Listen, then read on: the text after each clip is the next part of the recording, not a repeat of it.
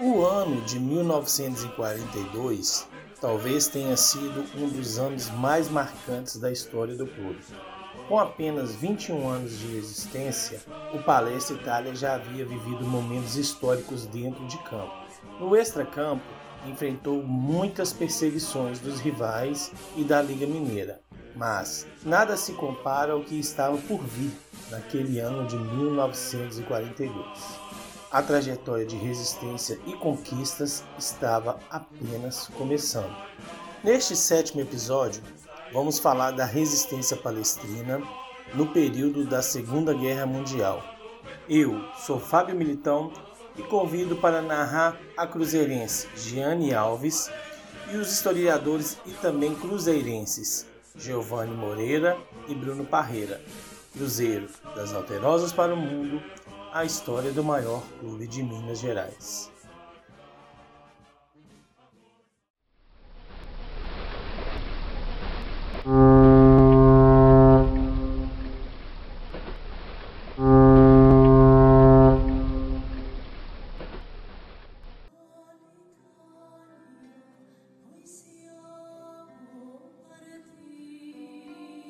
Antes precisamos voltar um pouco no tempo, fazer um contexto geral para entender melhor o que aconteceu desde a chegada dos italianos até o dia 7 de outubro de 1942.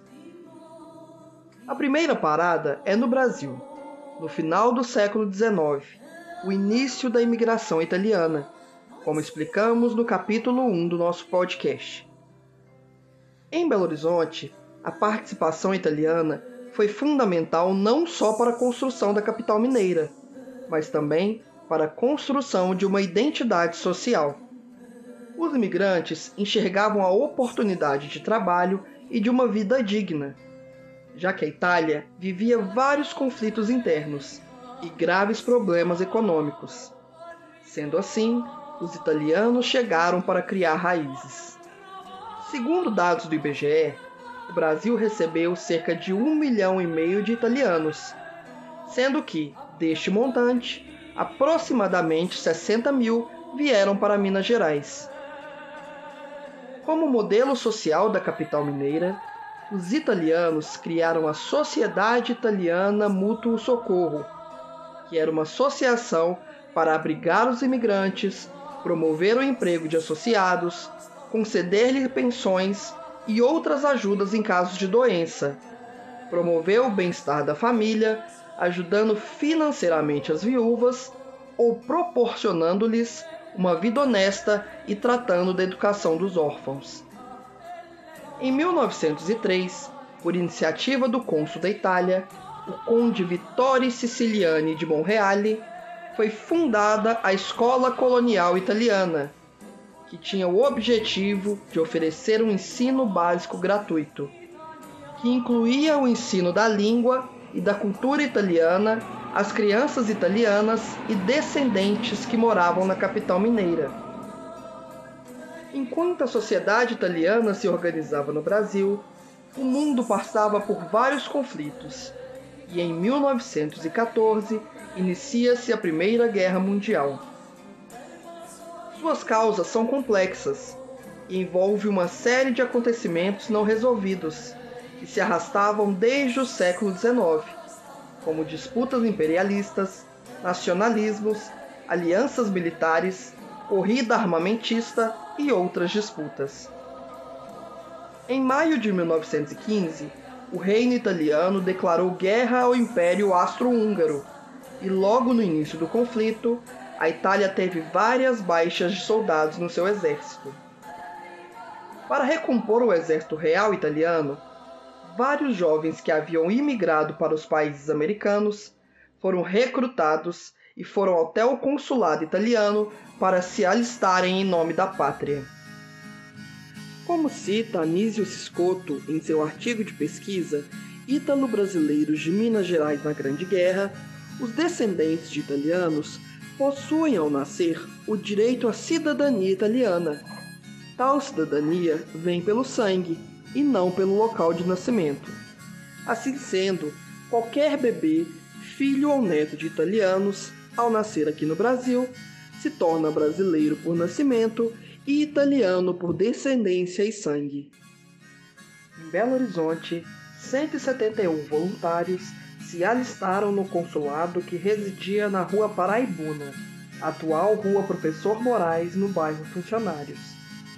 Havia nessa lista vários sobrenomes de famílias importantes italianas que já viviam na capital mineira, que vieram até fazer parte da fundação do Palestra Itália de Minas Gerais, como Savini, Scarpelli, Passi, Nicolai e até Fantoni.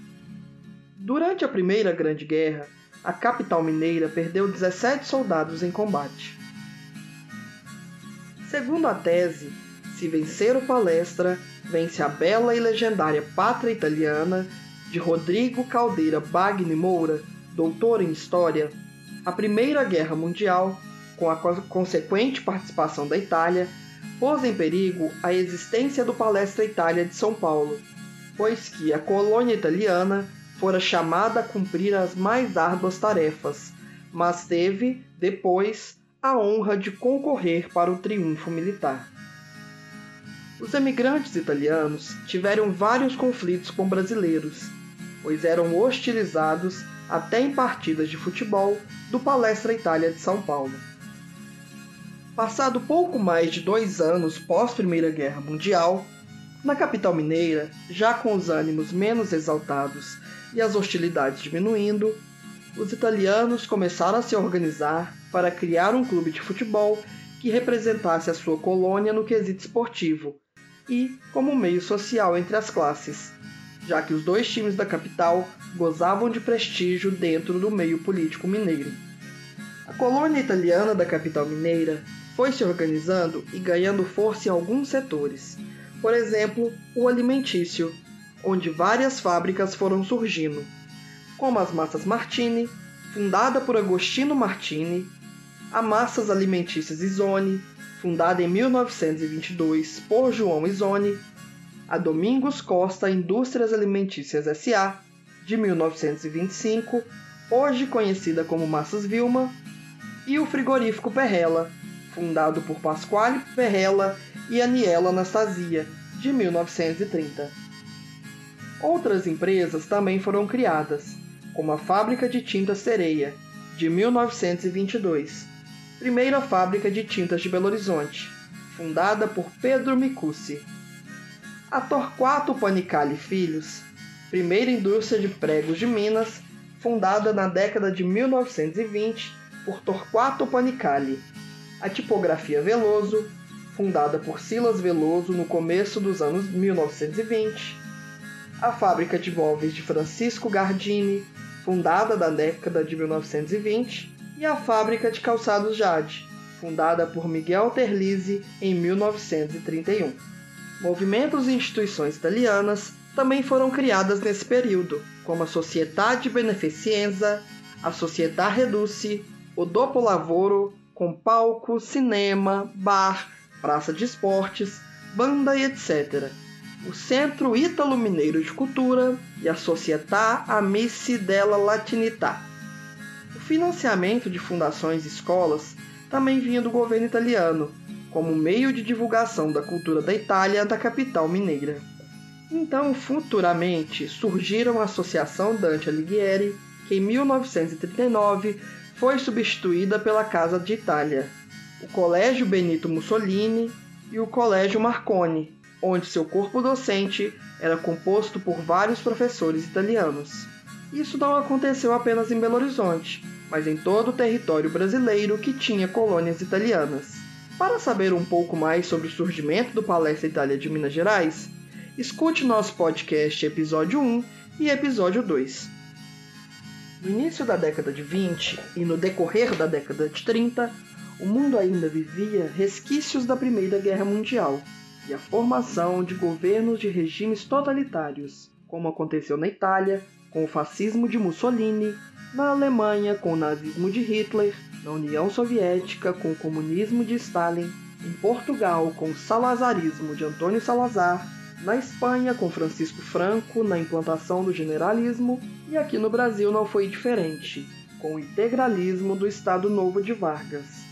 Os regimes totalitários são baseados num Estado centralizador, antidemocrático e, claro, autoritário. Nos tempos de hoje, falar em políticas nacionalistas com ditadores implantando governos totalitários é algo inadmissível, mas naquela época, no âmbito mundial, ter governos totalitários era algo admirado por várias sociedades, inclusive aqui no Brasil.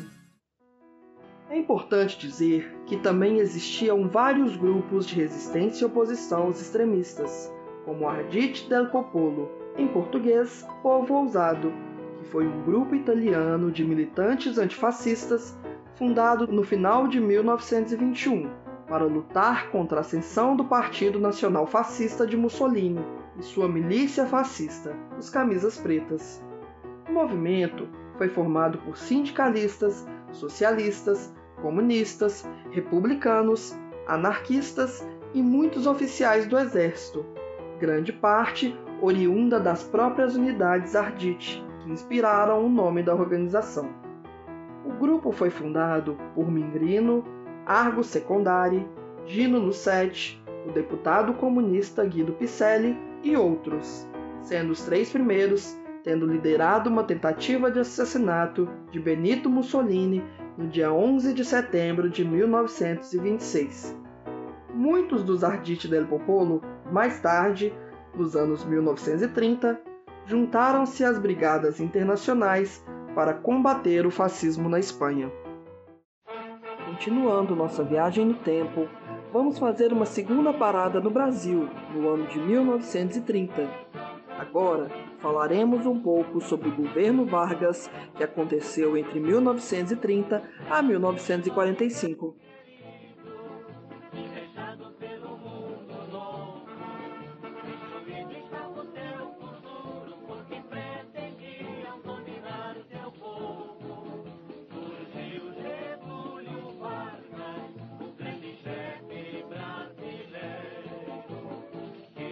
Gostaríamos de convidar o historiador Giovano para explicar sobre o início do governo Vargas e o governo provisório.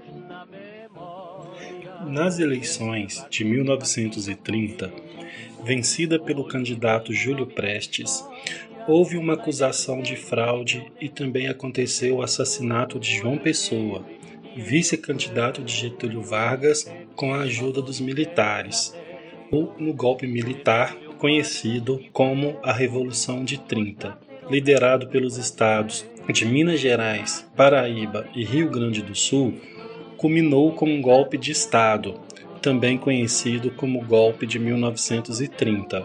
Havia, naquele momento, uma grande insatisfação com o sistema oligárquico. Foi o movimento de contenção dos oficiais do Exército, também conhecido como tenentismo. O golpe depôs o presidente da República, Washington Luiz, em 24 de outubro de 1930 e impediu a posse do presidente então eleito Júlio Prestes. Em 1931, Getúlio Vargas, após derrubar a Constituição Brasileira de 1891, centralizou os poderes em suas mãos. Isso revoltou os opositores paulistas, que faziam parte das oligarquias do café e parte da sociedade paulistana. Após o assassinato de quatro estudantes paulistanos no dia 23 de maio de 1932, também conhecido como movimento MMDC, por conta das iniciais do, dos nomes né, desses estudantes, Martins Miragaia Drauzio Camargo, a sociedade paulista se mobilizou contra o governo Vargas principalmente essa parte da sociedade paulista mais elitista, né? no intuito de implantar uma nova Constituição. Esse movimento ficou conhecido como Revolução Constitucional de 1932. Podemos dizer que esse movimento teve uma derrota militar, mas conseguiu alguns avanços de acordo com as suas intenções no âmbito político. Vargas conseguiu conter o movimento, né, é, o Estado paulista se rende ao governo nacional mas o grande objetivo, vamos dizer, dessa revolução constitucionalista, que era a promulgação de uma nova constituição e a nomeação de um governador paulista, né, pelo fato da constituição ser paulista, então acabou conquistando esses objetivos uma vez que os anseios dos paulistas foram contemplados. Né? O fato é que a Revolução Constitucional de 1932 ajudou na pressão por uma nova Constituição, que acabou culminando na Constituição de 34, que inclusive trouxe alguns fatores importantes para um projeto de nacionalização do Brasil, né? como a nacionalização dos bancos, das riquezas do subsolo, as exigências é, das empresas estrangeiras de, de terem pelo menos dois terços de brasileiros como empregados, né? O fato é que essas medidas interferiram diretamente na capital mineira, né? já que comércios e indústrias de italianos, que eram uma grande camada da população belo-horizontina, davam emprego a vários imigrantes vindos da Itália. Né? Então, essa lei agradava uma parcela da população brasileira já que trouxe regras como a do trabalho, na verdade a jornada de trabalho de 8 horas, né? a proibição de trabalho de menores de 14 anos, que só poderiam trabalhar na condição de aprendizes, né? o trabalho noturno também foi regulamentado, passou a ser proibido para menores de 16 anos, indústrias insalubres não poderiam ter a presença de menores de 18 anos e de mulheres, além da proibição de diferença de salário para o mesmo trabalho por motivo de idade, sexo, nacionalidade ou estado civil. Na educação, ficou obrigatório o ensino primário gratuito, inclusive para adultos, né? Uma vez que tinha um problema aí que essas escolas ficaram concentradas apenas nas grandes cidades, né? Então dificultava muito a vida de quem vivia no interior. E também a, era uma intenção, né, que a cada vez mais se ampliasse o ensino primário como um todo, de modo gratuito também. Em relação à questão da democracia, houve uma dissociação de poderes, né, ocorrida no fim da Constituição de 32, com a independência do executivo, legislativo e judiciário e eleições diretas dos poderes executivo e legislativo. A Constituição também encontrou conflitos como a revolta comunista, né, também conhecida como intentona comunista, que era uma oposição forte ao governo de Vargas, né, principalmente aí sob a liderança de Luiz Carlos Prestes. Alguns setores do Partido Comunista Brasileiro, criado em 1922, né, sob a influência da União Soviética, assim como da ANL, né, que era a Aliança Libertadora Nacional, tentaram tomar o poder através das armas. E então eles buscaram articular a intentona comunista de 1935, dirigida por Luiz Carlos Prestes.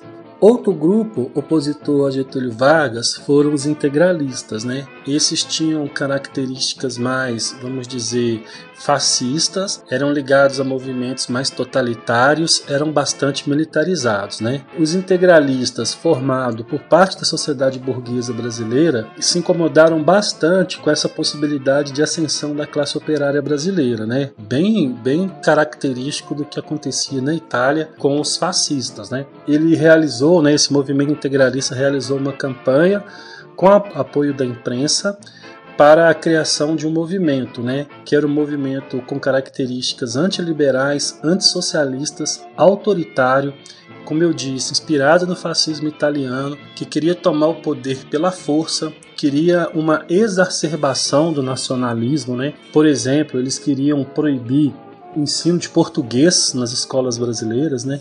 E que fosse ensinado a língua tupi-guarani eles tinham como símbolo né, uma letra chamada sigma do alfabeto grego.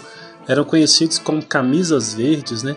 Muito inspirados no fascismo. Eles imitavam as roupas do, dos fascistas, né? o uniforme dos fascistas, que era preto aqui, eles passaram a usar verde. E estima-se que o movimento integralista brasileiro foi um dos maiores braços do fascismo no mundo, fora da Itália. Né? Por pouco ele não chegou a tomar o poder no Brasil, né? porque foi um golpe que eles tentaram aplicar, mas que foi contido também por Getúlio Vargas. Enquanto o Brasil vivia o governo constitucional, o mundo caminhava passos largos para o início da Segunda Guerra Mundial. Para entendermos melhor sobre o início da Segunda Guerra, precisamos voltar no final da Primeira Guerra, no ano de 1918, quando a Inglaterra, França e seus aliados impuseram uma série de sanções econômicas e perdas territoriais para castigar a Alemanha através do Tratado de Versalhes. A Alemanha, que teve que devolver territórios para a França, ficou endividada. Entrou em uma grande crise financeira marcada pela inflação, colapso da moeda e alto índice de desemprego. Esses fatores contribuíram para a criação e expansão da ideologia nazista. Com a chegada de Hitler ao poder, alguns setores da economia alemã tiveram crescimento, e neste plano, o país voltou a produzir armamento, contrariando o Tratado de Versalhes. Além disso, estabeleceu o serviço militar obrigatório e começou a promover a política expansionista, pautada na invasão de outros territórios, com a intenção de reunir todos os povos germânicos. Os regimes totalitários iam ganhando forças pelo mundo e vários outros conflitos e guerras foram surgindo, como a invasão japonesa da Manchúria, ocorrida no nordeste da China, a invasão aconteceu no dia 19 de setembro de 1931, quando a Manchúria foi invadida pelo exército japonês de Guangdong, do Império do Japão. O exército japonês sabotou um ataque em uma estrada de ferro no sudoeste da Manchúria, que era de propriedade do Japão, acusando os chineses pelo ato de sabotagem, dando início à Segunda Guerra Sino-Japonesa. A Itália, no ano de 1935, pela segunda vez invade a Abissínia, hoje conhecida como a Etiópia, e, com a utilização de armas químicas, conseguiu conquistar as terras africanas, com um projeto de expansão italiana na África, formando assim a África Oriental Italiana. Em 2 de outubro de 1936, a Alemanha nazista de Hitler e a Itália fascista de Mussolini assinaram um acordo de amizade, formando o eixo Berlim-Roma. Assim como a Alemanha, a Itália também sofreu sanções e ficou isolada internacionalmente. O motivo a invasão ao norte da África e a tentativa de conquista da Abissínia.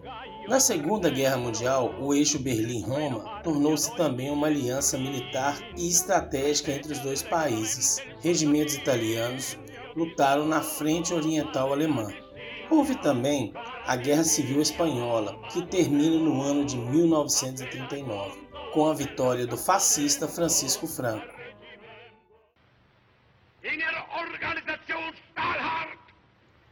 Ihrer Taktik schmiegsam und anpassungsfähig, in ihrem Gesamtbild aber wie ein No dia 1 de setembro de 1939, após a invasão da Polônia pelo exército alemão, ficou marcado como o início da Segunda Guerra Mundial, acontecendo que impactaria a história do mundo, o governo brasileiro e o rumo do Palestra Itália.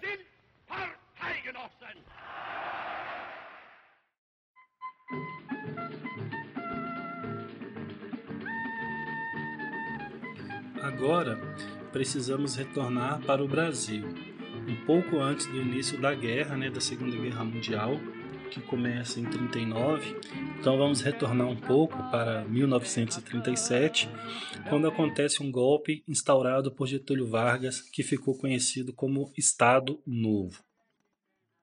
Dando-lhe os instrumentos de poder real e efetivo, com que possa sobrepor-se às influências desagregadoras internas e externas. Na sua liberdade, abrindo o plenário do julgamento nacional, sobre os meios e os fins do governo e deixando-a construir livremente a sua história e o seu destino.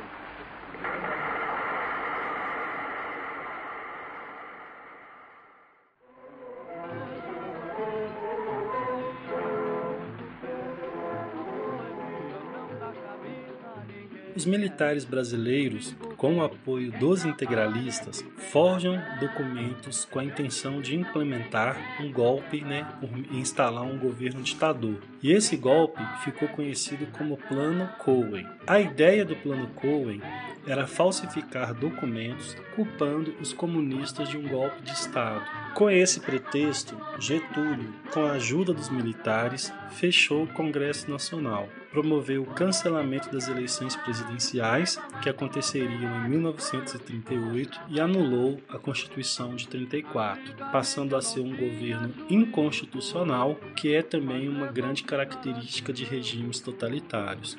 Vargas, então, naquele momento, é, através desse golpe, pretendia ganhar apoio de parte da população, porque no campo ideológico, Getúlio Vargas instaurou um verdadeiro terror, implementando o discurso anticomunista na mentalidade da população brasileira. O curioso é notar a força que essa ideologia anticomunista existe no Brasil até hoje, né?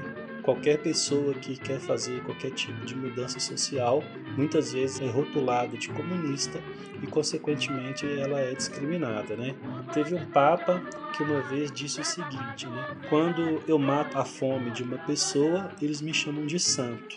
Quando eu quero matar a fome de uma sociedade inteira, eles me chamam de comunista, né? Então essa frase desse Papa é muito comum para ilustrar o sentimento anticomunista no Brasil, né? De todo modo, os documentos do Plano Cohen foram amplamente divulgados pela mídia. Em sua defesa, estava se mantendo no poder a fim de evitar um possível complô comunista, ou seja, o pânico, o medo do comunismo era muito maior do que de fato o próprio movimento comunista que existia no Brasil, que nem era tão grande.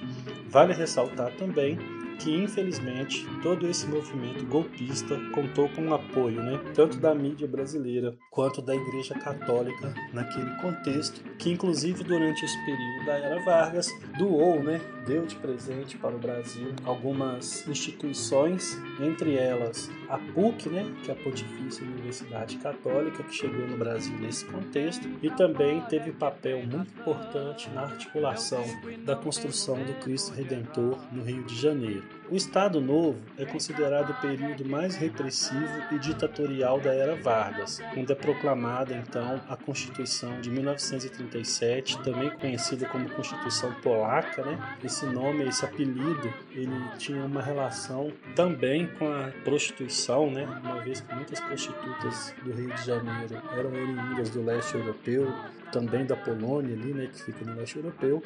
Então a, acabou recebendo esse apelido aí como se fosse assim, uma constituição prostituta, né, dado o seu autoritarismo. A principal característica dessa Constituição era implementar um governo nacionalista, mas nacionalista nesse, nesse aspecto não pode ser entendido como algo de positivo ao Brasil. Né?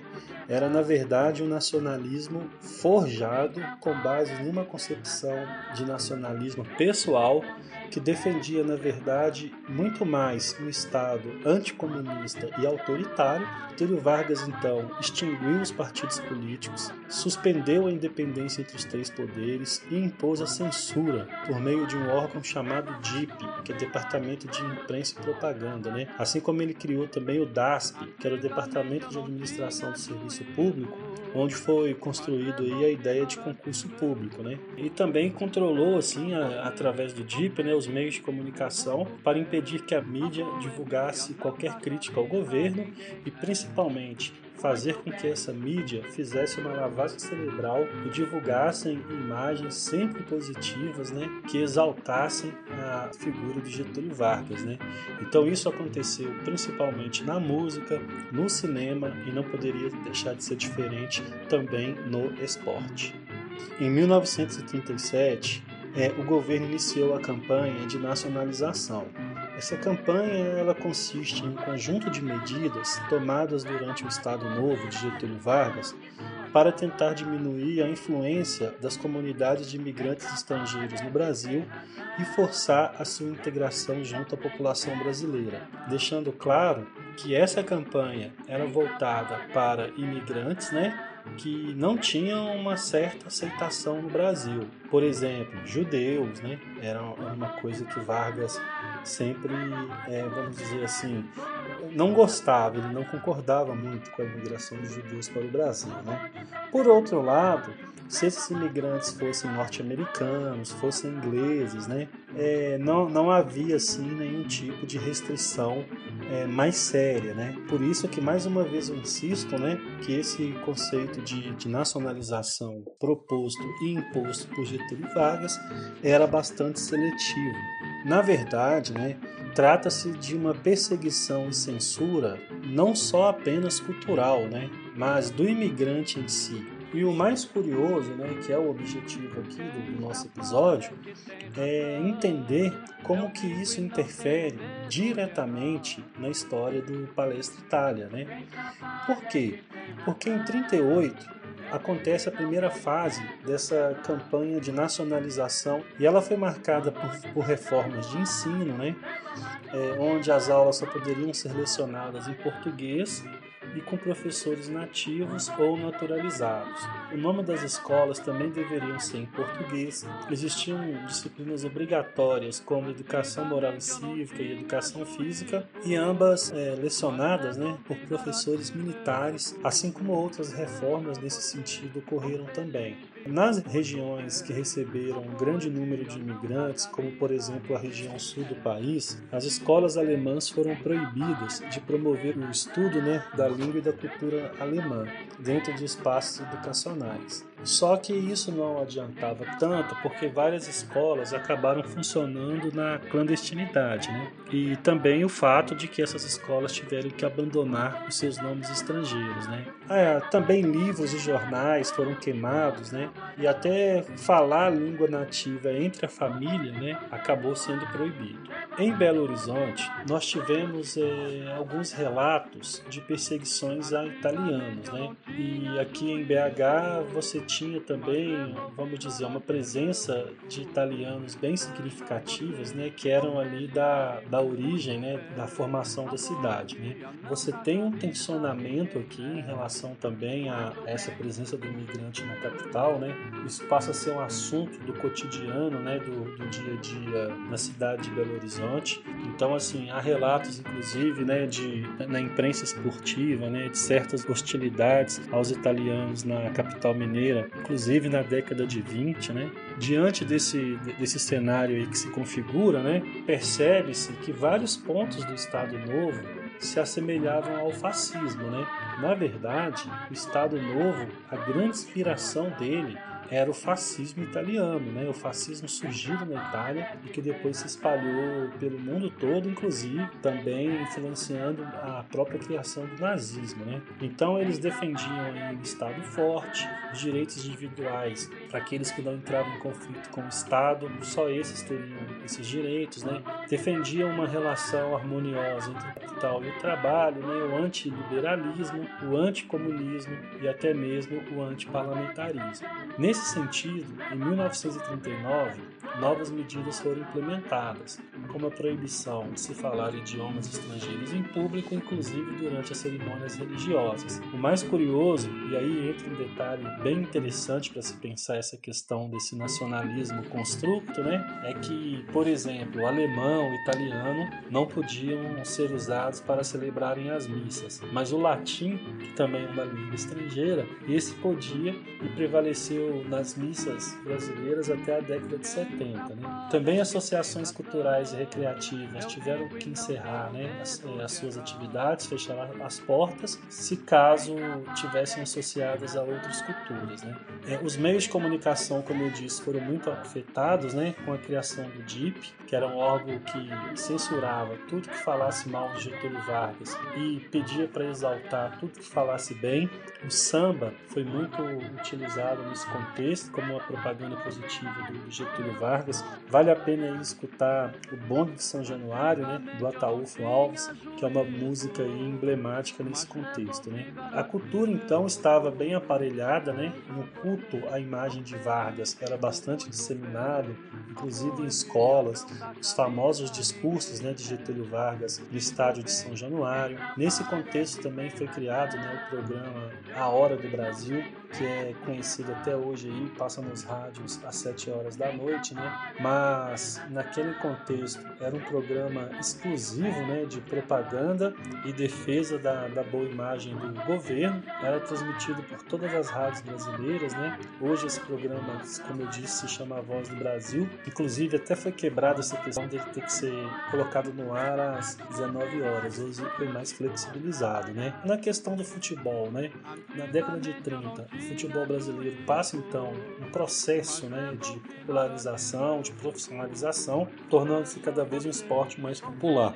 Isso também aconteceu em outros países, como por exemplo na Itália do Mussolini, né, onde a Copa de 34 foi utilizada para mostrar um, como se fosse uma supremacia italiana, né, em relação ao mundo, né. E aí Vargas, muito influenciado por isso, se inspira nesse projeto nacionalista constructo, né, inventado, uma tradição inventada para usar o discurso de que o futebol brasileiro deveria ser nacionalizado e isso incide diretamente na mudança de nome aí do palestra.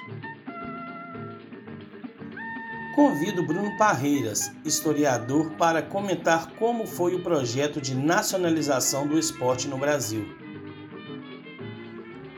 Bom, pessoal, antes de tudo, né, agradecer pela oportunidade, pelo convite de participar do podcast. Eu sou ouvinte assíduo, é, acho importantíssimo né, esse resgate da história do nosso clube, é algo que eu também me dedico a fazer. Sou historiador de formação e, obviamente, a paixão pelo Cruzeiro e, e, o gosto pela história se entrelaçam, né? Então, hoje estou aqui é, tentando contribuir um pouco para esse trabalho tão bacana do podcast. E aí, para começar essa conversa nossa, esse bate-papo, eu não vou né, ser tão específico né, diretamente a história do Cruzeiro, em fatos do Cruzeiro, coisa que, né, que já está acontecendo e acontecerá ao longo desse episódio, mas eu vou fazer aqui, traçar alguns paralelos entre futebol, período Vargas e nacionalização, porque são né, é, é, temas que vão nos ajudar a entender o Cruzeiro aí nesse período. Né? Então, assim, acho que antes de tudo é fundamental que a gente estabeleça relações né, entre o momento político e o futebol. Isso é imprescindível para entender a história não só do Cruzeiro, mas é trajetória né, do futebol do esporte. E aí uma coisa que é importante é lembrar o crescimento da popularidade do futebol no Brasil no princípio da década de 30, que é quando Vargas chega ao poder, né?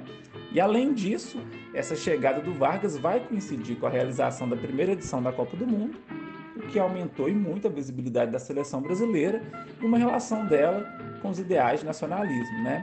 Como nos recorda o historiador Hilário Franco Júnior, é nesse momento aí que a gente vai ter algumas experiências e atividades cívicas, sobretudo no Paquembu e São Januário, né, que eram os principais estádios de Rio e São Paulo no período Vargas. O, o Paquembu foi inaugurado no período Vargas, São Januário um pouquinho antes, né, mas sim, essas atividades cívicas, de acordo com Hilário Franco Júnior, eram usadas para difundir a ideologia trabalhista de conciliação de classes, valorização da ordem, disciplina e, claro, do nacionalismo. Um outro aspecto aí muito importante para o período foi a criação do Decreto-Lei 3199 de 1941, que instituiu o Conselho Nacional de Desportos, formalizando né, esse elo entre o Estado e a prática esportiva. Eu vou trazer aqui, né, vou ler uma das alíneas da lei que dizia o seguinte, né, que cabia ao CND estudar e promover medidas que tenham por objetivo assegurar uma conveniente e constante disciplina, a organização e a administração das associações e demais entidades desportivas do país, bem como tornar os desportos cada vez mais um eficiente processo de educação física e espiritual da juventude e uma alta expressão da cultura e da energia nacionais. Então, assim, esse trecho ele vai evidenciar o que eu tinha dito anteriormente, né? Essa intenção de fortalecer o vínculo entre a prática esportiva e o Estado brasileiro. Além disso, né, assim, a título de informação, é nesse mesmo decreto-lei que existe o triste artigo 54.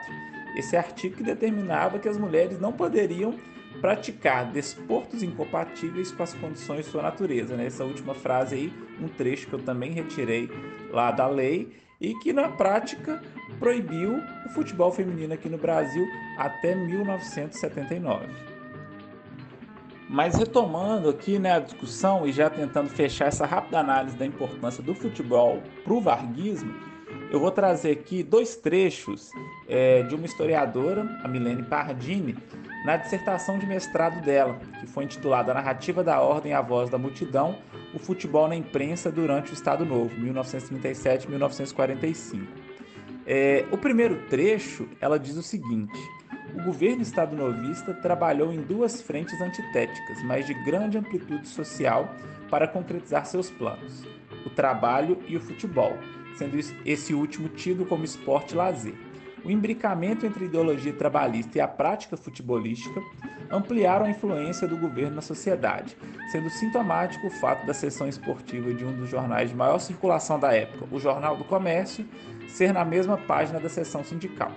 O outro trecho ela reforça o seguinte: baseado na profissionalização e na expansão do rádio como meio de comunicação de massa, um símbolo da unificação nacional querida pelo governo, o futebol profissional se concretizou como espetáculo. Capaz de atingir, de atingir multidões de aficionados, ele se tornou um instrumento para analisar a vida social do período.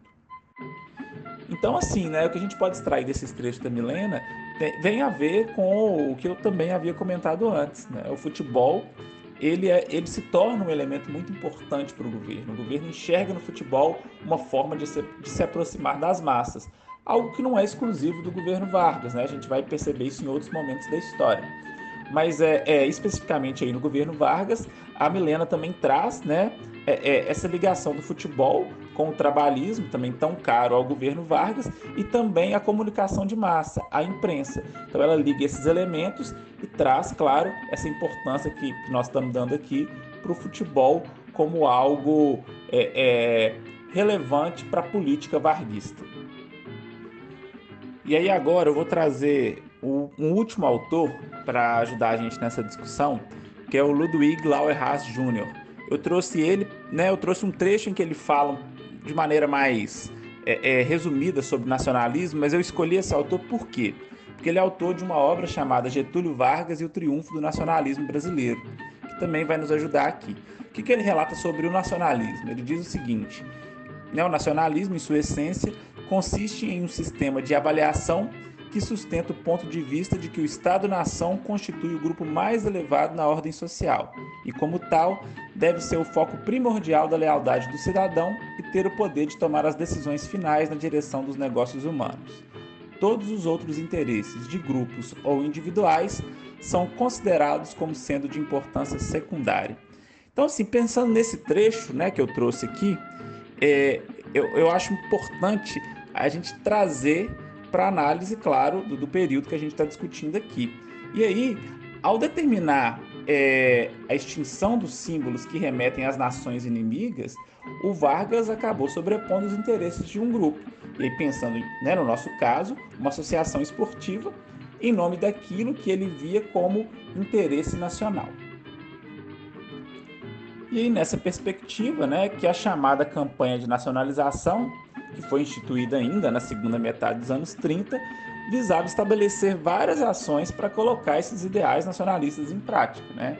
Entretanto, assim, eu acho que é bom, é, é bom frisar que quando a gente fala de prática nacionalista por parte do governo Vargas, isso vai ter outras variáveis. Né? Eu vou dizer isso por quê? Porque, por exemplo, as comunidades oriundas dos países que compunham o Bloco do Eixo na Segunda Guerra Mundial, né? o Japão, a Alemanha e a Itália, uma vez que estavam do lado oposto ao adotado pelo Brasil na guerra, acabaram sendo mais perseguidas, tendo como pano de fundo essa uniformização cultural brasileira.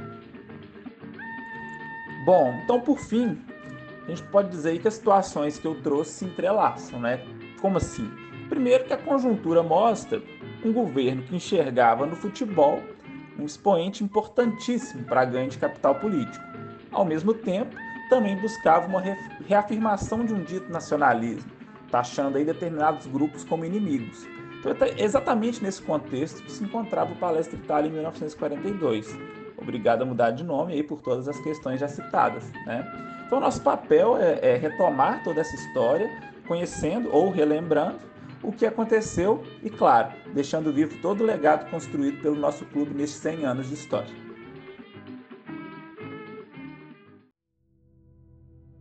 No tocante à relação do Vargas né, com a Segunda Guerra Mundial, em 1939 né, acontece aí a eclosão da Segunda Guerra Mundial. A princípio, o Brasil se manteve neutro diante do conflito europeu, até porque o Vargas queria mesmo, na verdade, era tirar um proveito né, dessa guerra. Dentro do, do governo Vargas, né, existiam setores que eram favoráveis a, ao eixo, né? E outros setores tinham uma relação mais próxima com os aliados, né? Liderados principalmente por Estados Unidos, França, Inglaterra e União Soviética. No entanto, né, os Estados Unidos, que se aproximaram muito do Brasil através da chamada política de boa vizinhança, né, que inclusive levou a Carmen Miranda para fazer sucesso lá nos Estados Unidos, né? E também criou a figura do Zé Carioca, né, da Walt Disney, para poder gerar essa sensação de que Brasil e Estados Unidos eram países amigos, né? Isso acabou seduzindo Getúlio Vargas, além de empréstimos, concessões aí econômicas, né? Getúlio Vargas foi convencido pelo chefe da embaixada brasileira, que era Oswaldo Aranha, a se alinhar aos aliados, né? Enfim, em troca então de vários acordos econômicos, o Brasil então entra na guerra ao lado dos aliados, ou seja, contra o eixo. Né? A pressão americana foi muito forte, então o Brasil declara guerra à Alemanha, né, à Itália e ao Japão. Posteriormente, o Brasil acaba enviando, né, através da FEB, Força Expedicionária Brasileira, soldados para a Europa, inclusive cede uma base né, para os norte-americanos em Natal, no, no Rio Grande do Norte, Existe uma, uma lenda, inclusive, né, que, o, que, o, que o termo forró aí tenha se originado nessa base de Natal. Claro que é uma lenda, mas é uma coisa que alimenta aí também em termos de brincadeira, né, o imaginário, que dizendo que forró, forró veio da palavra for all, né, para todos, que era uma brincadeira para todos, mas enfim, claro que isso é só uma brincadeira que os nordestinos fazem, né? É, e em troca, como eu já disse, né, os aliados, principalmente através dos Estados Unidos, concederam bastante empréstimos né, para o Brasil e ajudaram a modernizar parte do, do exército brasileiro. Né? Enfim, essa entrada do Brasil na Segunda Guerra ao lado dos aliados faz com que a imagem da Itália né, perante os brasileiros passasse a ser uma imagem de país inimigo. Né? E a consequência disso incide diretamente né, nas instituições que tinham nomes aqui no Brasil ligados à Itália, né? Como é o que vai acontecer diretamente no caso do Palestra Itália. Em 1941, a Segunda Guerra Mundial expandiu-se na Europa, Ásia e pelos oceanos Pacífico e Atlântico. Um ano depois, o governo brasileiro declarava guerra aos países do eixo Itália, Alemanha e Japão. Os reflexos foram sentidos em todos os segmentos da sociedade. Quem tinha alguma ligação com os países do eixo sofreu retaliações.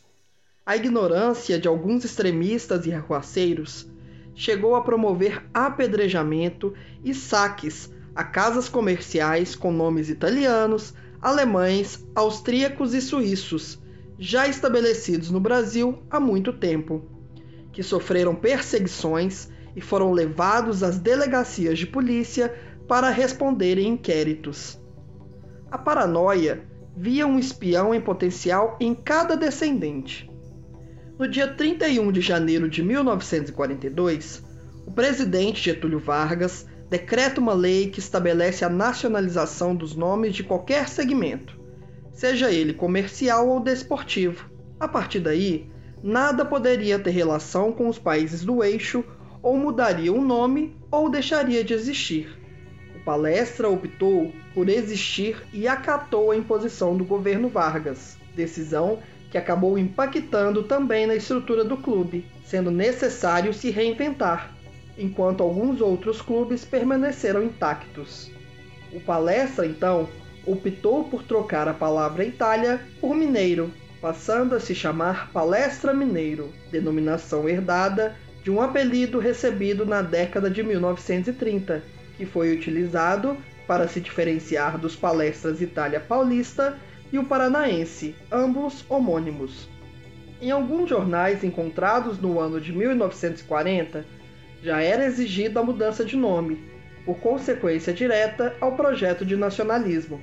Vale lembrar que o nome palestra tem origem grega e, na acepção de que estamos tratando, significa local para praticar exercícios.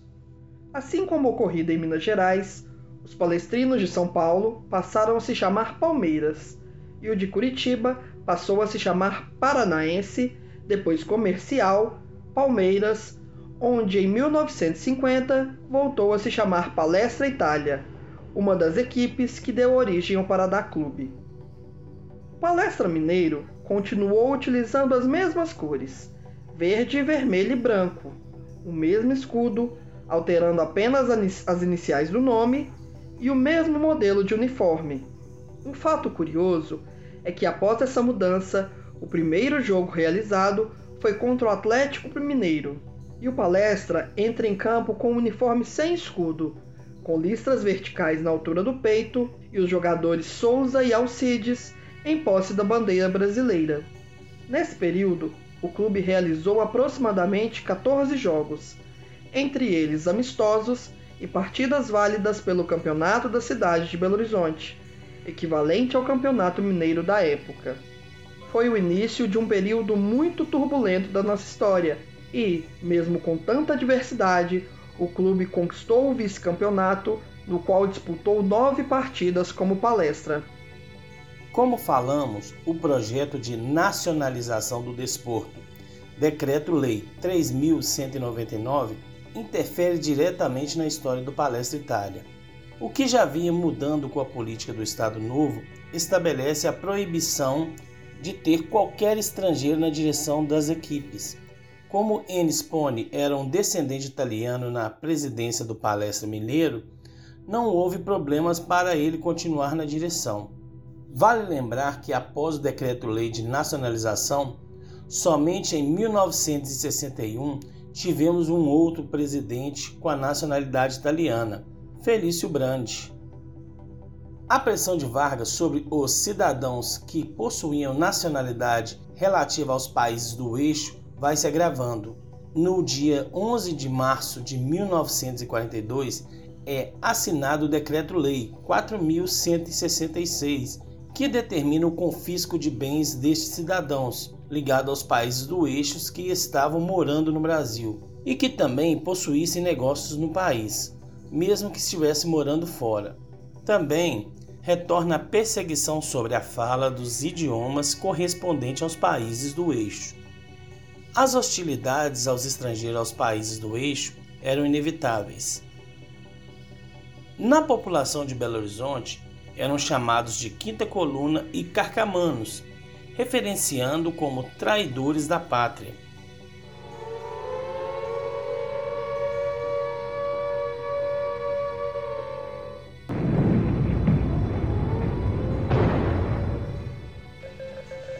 submarino alemão torpedeou e afundou o navio brasileiro Cairu. O governo do Brasil protestou perante o Rache contra o afundamento do navio brasileiro Cairu. Era o sexto navio afundado. Navio pacífico e desarmado como todos os outros anteriores. O governo reconhece o estado de guerra entre o Brasil e as potências do eixo. No dia 15 de agosto de 1942, dois navios, o Baipendi e o Araraquara, ambos brasileiros, foram atacados pelo submarino alemão U-507. A bordo do Baipendi haviam 4.801 passageiros e 270 morreram. Foi considerada a maior tragédia brasileira no período da guerra. No Araraquara haviam 4.871 passageiros e morreram 131 pessoas. O desastre causou uma comoção nacional e motivou Getúlio Vargas a declarar o estado de beligerância ou estado de guerra contra os países do eixo. Como relata o jornal Amanhã, do dia 16 de agosto de 1942, as manifestações estenderam-se por todo o país. Aqui em Belo Horizonte, o local de manifesto foi a Avenida Afonso Pena, e milhares de pessoas foram para as ruas carregando bandeiras brasileiras e exaltando o governo de Getúlio Vargas. Em nossas pesquisas, não foram constatados nenhuma ligação dos italianos que viviam na capital mineira ligadas ao fascismo, muito menos ao governo de Mussolini.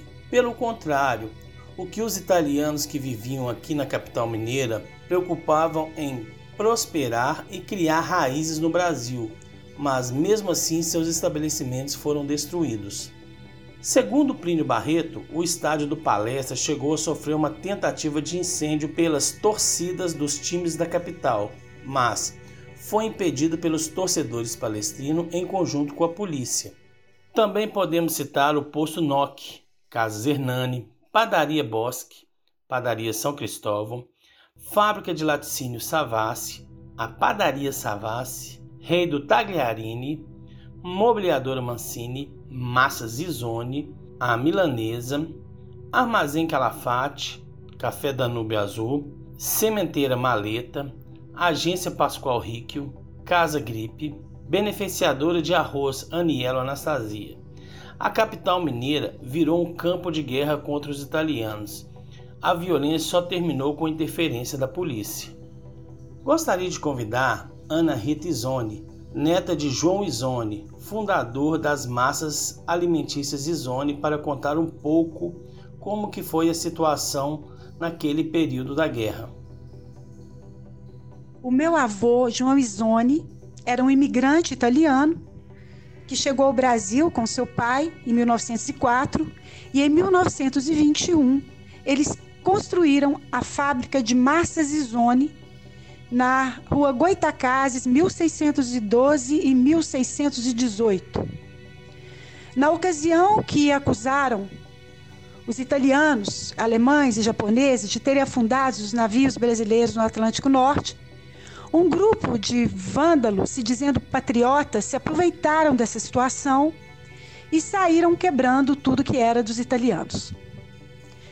O meu avô já era naturalizado brasileiro mas ele soube posteriormente que quem conduziu a quebradeira na fábrica dele foi um funcionário que tinha sido demitido por estar furtando coisas dentro da fábrica. Então, quando eles partiram para a quebradeira na Massa Zizone, o meu avô passou mal, foi retirado pelos fundos a família fugiu porque a casa dos meu, meus avós era, do lado, era do, lado, do lado da fábrica e saíram todos. E meu pai, com 15 anos, contava que ficou escoltando com uma espingarda. E os vândalos entraram na fábrica, furaram todos os sacos de farinha, botaram fogo no macarrão, faziam fogueira, botaram fogo no macarrão entraram na casa dos meus avós, roubaram todas as joias da minha avó, todas as roupas do meu pai e dos meus tios. Quando eles chegaram, voltaram para casa, a família voltou para casa no dia seguinte, a, a farinha batia no joelho. Naquela ocasião, muitos italianos, estrangeiros, guardavam o dinheiro em latas enterravam, com medo desses saques. Muitos vizinhos, amigos do meu avô, vizinhos do Barro Preto, infartaram. Teve gente que morreu. E essa foi uma das coisas mais absurdas, grotescas, injustas que fizeram com o povo que saiu do seu país para fugir do regime fascista e para procurar melhores condições de vida e de trabalho. Um povo honesto, um povo que ajudou a construir a cidade. Após o ato, para conter os ânimos da população, a polícia decretou que estava proibido realizar novas manifestações e que ninguém poderia sair nas ruas após as 22 horas, incluindo bares, cafés, cinema e teatro. O clima contra os italianos na capital vinha crescendo cada vez mais, com perseguições e xingamentos. Em uma entrevista com Gilda, filha de Ninão, ela dizia que seu avô, Sr. Fúvio, tinha que esconder seu caminhão de trabalho para não colocarem fogo nele. Era um clima de guerra na capital mineira. Após o clima de beligerância, Vargas através do Decreto-Lei 10.358, do dia 31 de agosto de 1942, decretava que o estado de guerra em todo o território nacional, e o Decreto 4.638, também do dia 31 de agosto de 1942, rompe as relações diplomáticas com países do eixo. Mais uma vez, o pavilhão do Barro Preto sofre graves consequências, obrigando o presidente palestino, Ciro Pone, a convocar diversas assembleias para definir novas diretrizes, que sem sucessos eram sempre adiadas. Pone pertencia à ala renovadora, que, desde 1939, lutava pela nacionalização do clube e contra a resistência do Conselho de Natos, formado pelos seus fundadores. No dia 2 de outubro, convocou novamente uma assembleia para definir o novo nome do clube. E aí começa uma grande confusão. Mesmo sem realizar a assembleia que definiria o nome do clube, Pony resolveu informar à imprensa que o novo nome seria Ipiranga, em homenagem à independência brasileira. Então, às vésperas de um clássico contra o Atlético, os jornais começaram a chamar o clube de Ipiranga, mesmo que, oficialmente, o nome ainda era Palestra Mineiro. O jogo entre Palestra Mineiro e Atlético aconteceu no dia 4 de outubro de 1942. Domingo, às 15h30, no estádio do Barro Preto. Partida válida pelo campeonato da cidade. A equipe palestrina foi derrotada por 2 a 1. Revoltados com a decisão autoritária do presidente, torcedores e conselheiros se uniram ao final da partida e iniciaram uma grande revolução. No dia 7 de outubro, cinco dias após a confusão causada pela decisão de Pone, o Conselho Deliberativo se reuniu e, de forma unânime, o Conselho negou referendar o nome Ipiranga e, com essa decisão, toda a diretoria renunciou. A reunião prosseguiu e o presidente do Conselho, Oswaldo Pinto Coelho, sugeriu o nome Cruzeiro Esporte Clube. Era uma homenagem ao principal símbolo do país, a constelação do Cruzeiro do Sul. Um fato interessante é que naquele mesmo mês a moeda brasileira deixou de ser réis e passou a ser chamada também de cruzeiro. A palavra cruzeiro estava presente em uma das principais comendas, a Ordem do Cruzeiro, uma ordem honorífica brasileira. Era destinada a dignitários brasileiros e estrangeiros, criada em 1 de dezembro de 1822 pelo imperador Dom Pedro I. Presente também no brasão das armas do Brasil, comumente chamado de Brasão da República, desenhado pelo engenheiro Arthur Zauer, por encomenda do primeiro presidente da República, Marechal Manuel Deodoro da Fonseca. É um escudo azul celeste, apoiado sobre uma estrela de cinco pontas, disposta de forma da constelação do Cruzeiro do Sul, com uma espada em riste. Outro fator que chamou atenção no momento da escolha do nome foi não referenciar o local da gremiação, como por exemplo o Atlético Mineiro referenciando a Minas Gerais em seu nome, ou o Grêmio Porto Alegrense do Rio Grande do Sul e o Corinthians Paulista de São Paulo. Isso demonstraria que, ao se referenciar ao nome Cruzeiro no futebol, só teria um, o Cruzeiro que vinha das Minas Gerais. Após a definição do nome, uma junta formada por João Fantoni, Uninão, Wilson Saliba e Mauro Tornelli foi eleita para dirigir o clube até a aprovação do novo estatuto pela Federação Mineira de Futebol. Imagine só como foi a reunião.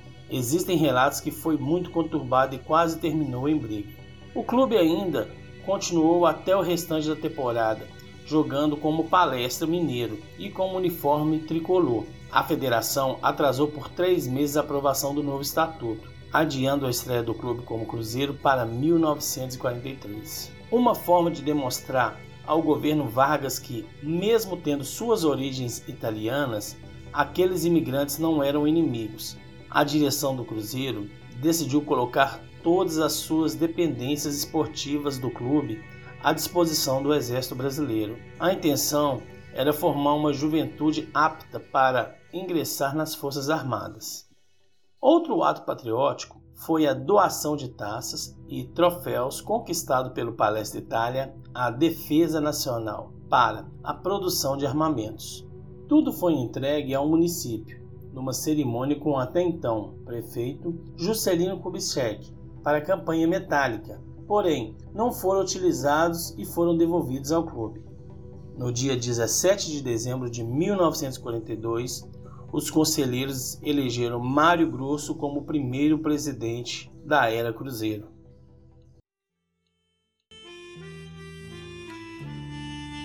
Fischia il vento, urla la bufera, scarpe rotte, pur bisogna andare a conquistare la rossa primavera, dove sorge il sol dell'avvenir, a conquistare la rossa primavera. No dia 7 de outubro de 1942, a Sociedade Esportiva Palestra Itália se viu diante de uma situação peculiar, ou modificava seu nome, tendo em vista a ação ditatorial do governo brasileiro autoritário, ou deixaria de existir.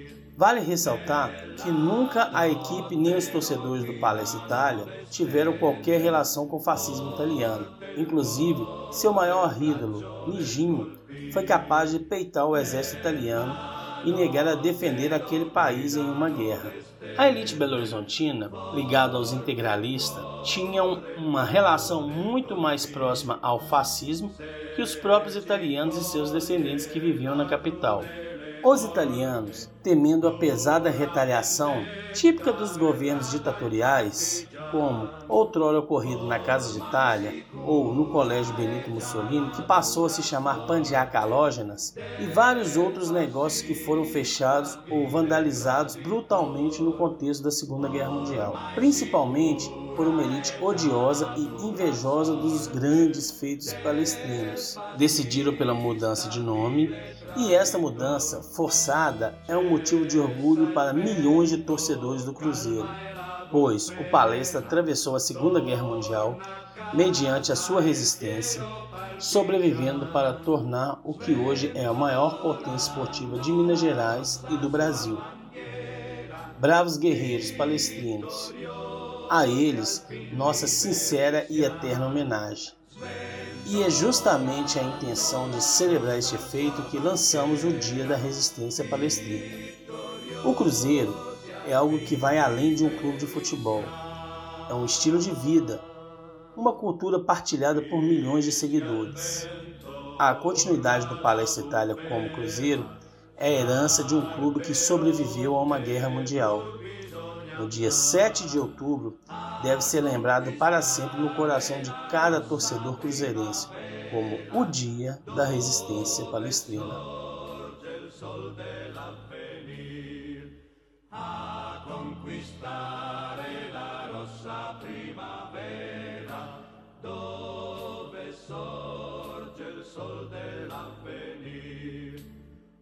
Este foi o sétimo episódio, A Resistência Palestrina, da série Memórias de um Gigante.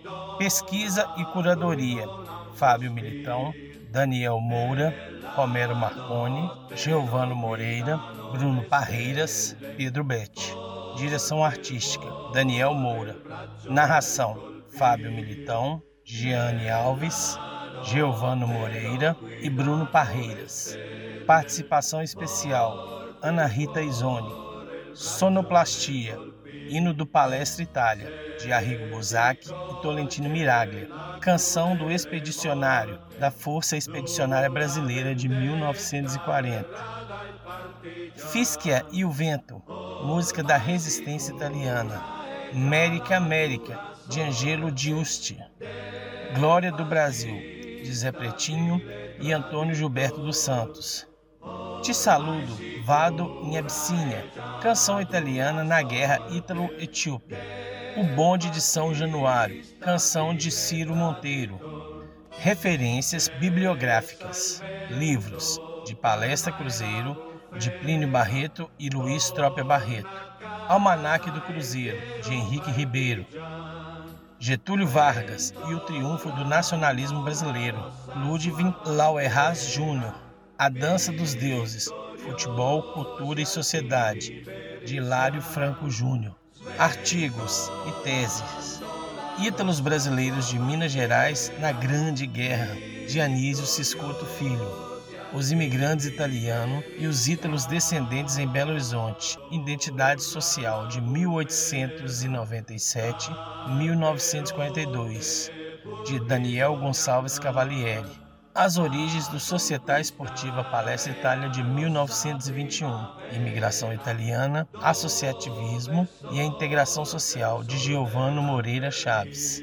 Se vence o palestra, vence a bela e lendária pátria italiana, uma história comparada dos palestras Itálias de São Paulo e de Belo Horizonte, de Rodrigo Caldeira Moura.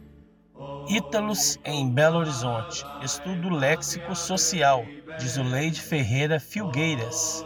A narrativa de ordem e a voz da multidão, o futebol na imprensa durante o Estado Novo, 1937 a 1945 de Milena Pardini. Jornais: Amanhã do Rio de Janeiro. O Jornal, também do Rio de Janeiro. A Noite do Rio de Janeiro. Diário Carioca do Rio de Janeiro. Folha de Minas, Estado de Minas, Jornal dos Esportes, sites de pesquisa Ardite Del Popolo, do site www.universidademarxista.pco.org.br, a Primeira Guerra Mundial, do site brasilescola.uol.com.br. Siga nossas redes sociais, arroba Coletivo 45 e arroba Memórias de um Gigante.